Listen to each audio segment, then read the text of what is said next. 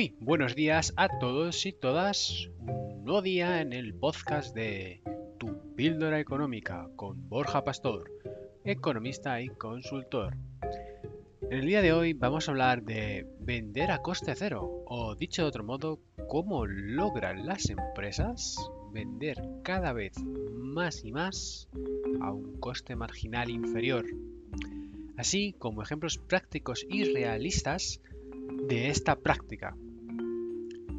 Lo primero y antes de nada, antes de empezar, gracias por escuchar este podcast.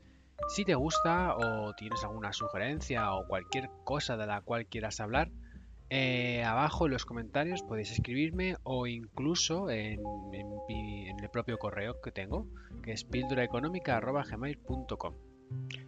Dicho lo cual, empezamos.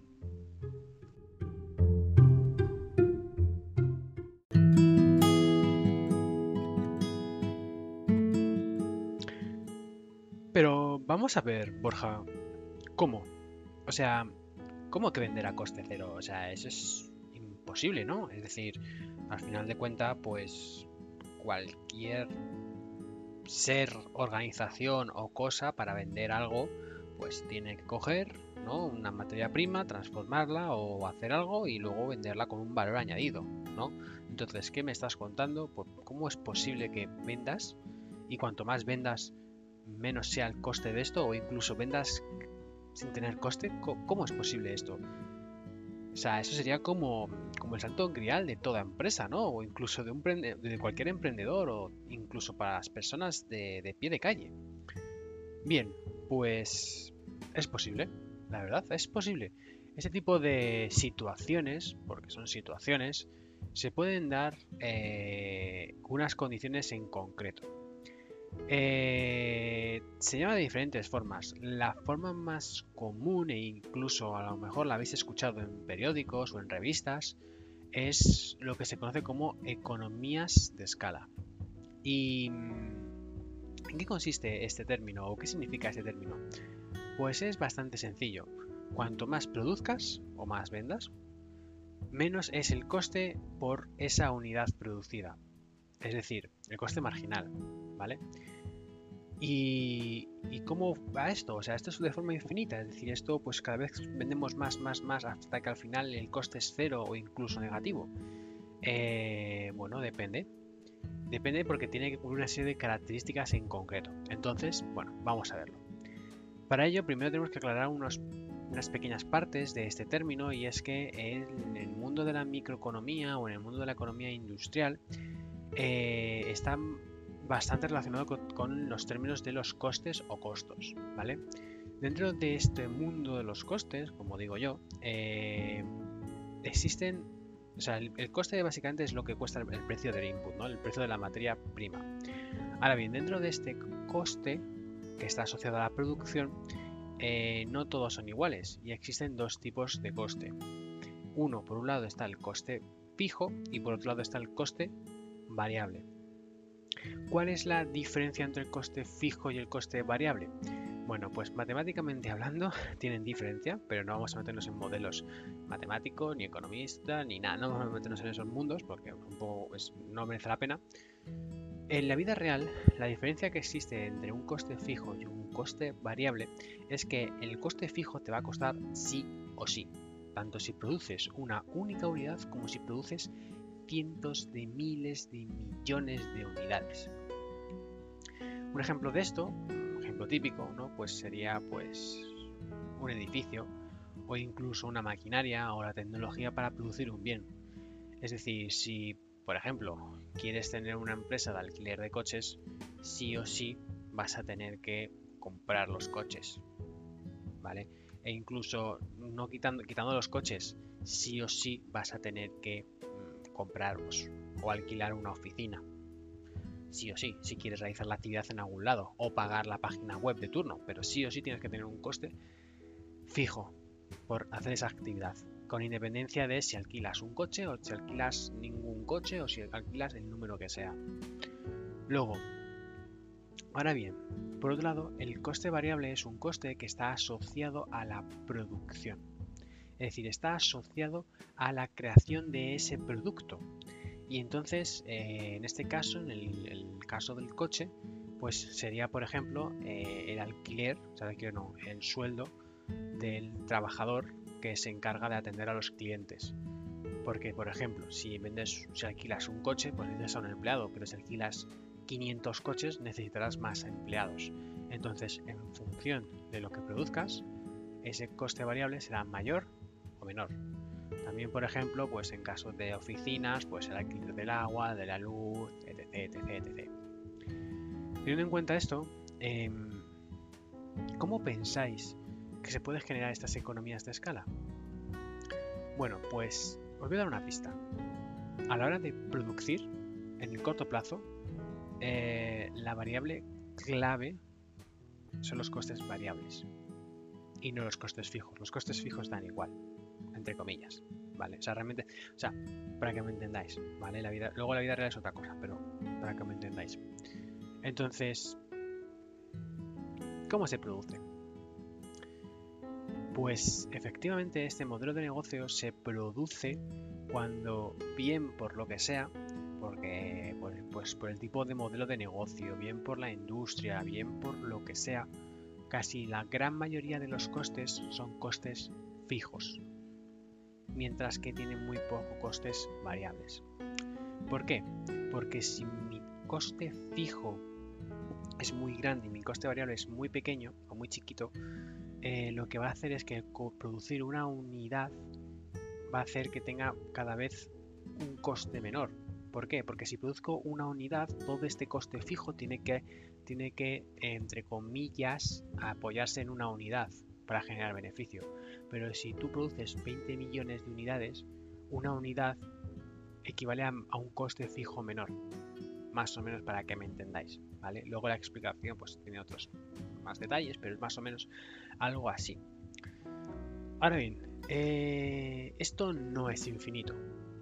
¿Por qué? Porque como comentábamos en el podcast de los rendimientos marginales decrecientes, con este coste fijo, entre comillas, solo por sí solo, eh, si aumentamos una variable o un factor o aumentamos la producción constantemente, ¿vale? Sin variar estos costes fijos, al final lo que va a suceder es que vamos a producir más, más, más y llegará un punto en el que al final dejaremos de producir.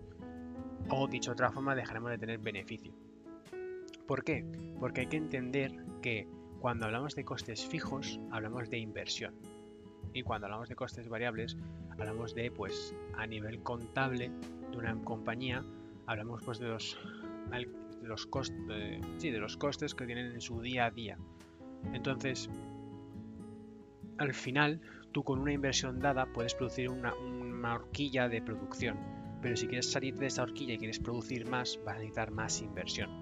O sea, algo tan sencillo como, pues, si tienes un edificio y en la oficina entran 100 empleados, si tú vas creciendo y al final necesitas 200 empleados, pues obviamente tienes que comprarte otro edificio o alquilar otra zona o hacer algo, porque donde no entran 200, donde solo pueden entrar 100, por ejemplo.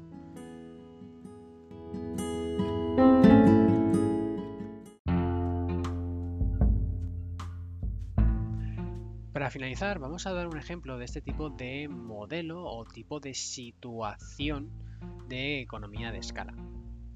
Un ejemplo bastante clásico y, además bastante visual de este, este tipo de economía sería la que se produce en los modelos, en los monopolios naturales. Por ejemplo, eh, supongamos una empresa que se dedica a poner vías de tren de metal pues, por todo un país. Y simplemente, pues una vez que están puestas estas vías, se dedica a alquilarlas. Las alquila pues a diferentes compañías que tienen trenes. Ahora bien, eh, ¿por qué es el típico ejemplo? Porque como vemos eh, aquí, el poner las vías, el poner las vías pues por todo un país tiene un coste, un coste de inversión, un coste fijo, un coste de sí o sí eh, elevadísimo, enorme, o sea, un coste gigantesco, que por eso, por otro lado, hace que sea un monopolio natural. ¿Qué pasa básicamente? Que por otro lado, el coste variable que tiene asociado esta industria o esta empresa es muy bajito. Dicho de otra forma, tú coges, montas las vías, las plantas, te gastas un dineral en esas vías, pero una vez plantada la vía, si pasa un tren o pasa 5 o pasan 10, la vía está ahí. O sea, la vía no se rompe, la vía no le pasa nada, obviamente se desgasta y se desgasta con los años, pero perfectamente una vía te puede durar ¿cuánto? 50 años, 100 años. O sea, la idea aquí es que el coste variable de tener esa vía puesta es mucho más bajito que en comparación con el coste fijo que es, o la inversión que es de ponerla. Entonces, ¿esto qué va a hacer? Esto va a hacer que si una vez que están instaladas esas vías, si por esas vías pasa un tren, eh, ese tren, el beneficio, que sea el ingreso que tiene que generar por el alquiler de esas vías por ese tren, tiene que soportar todo el coste fijo, todo el coste de la inversión. ¿vale? Y muy poquito de coste variable. Si en vez de dejar pasar un tren, dejas que pasen, no sé, 20 trenes, al final, eh, cada tren que va añadiéndose a ese pasar por esas vías o cada alquiler de tren que vas obteniendo con esa empresa va a hacer que el coste total cada vez sea menor. Dicho de otra forma, si haces que pasen 100 trenes o 100 trenes en vez de un tren, el coste por el que pase el tren por ahí es mucho menor que, si, que cuando pasa solamente un tren. Haciendo esto que el coste o la diferencia que hay entre que pasen, por ejemplo, 200 trenes a que pasen 201 trenes es muy pequeño. Es muy pequeña la diferencia porque realmente el que pase un tren no desgasta las vías o tiene un coste variable muy pequeñito en comparación con ese coste fijo. Ahora bien, una vez que está todo totalmente instalado, ¿vale? Eh, hemos dicho pues que el coste de que pase un tren por ahí, pues obviamente es cero, porque no desgasta las vías, con lo cual no nos cuesta nada, y ponemos el coste que queramos, o sea, ponemos el precio que queramos. Una vez que está hecho eso, eh, hay que tener en cuenta una cosa, y es que esas vías pues tienen un límite de trenes que pueden pasar. Es decir, pueden pasar desde 0 a X trenes, o 100 trenes, o 200 trenes al día, o los que sea. Pero una vez que se supera ese límite, no pueden pasar más trenes, porque obviamente la vía se satura. Entonces, es lo que estábamos hablando un poco antes. Cuanto hay un límite en estas economías de escala, si superas ese límite, cuanto más vías de trenes pongas, más retraso va a haber en la llegada de los trenes, eh, más se van a tener que parar, más peor relación vas a tener con tus clientes, menos ingresos vas a tener, etc, etc, etc, etc. Por eso llega un punto, un momento en el que estas economías de escala ya no siguen teniendo costes marginales decrecientes y empiezan a aumentar.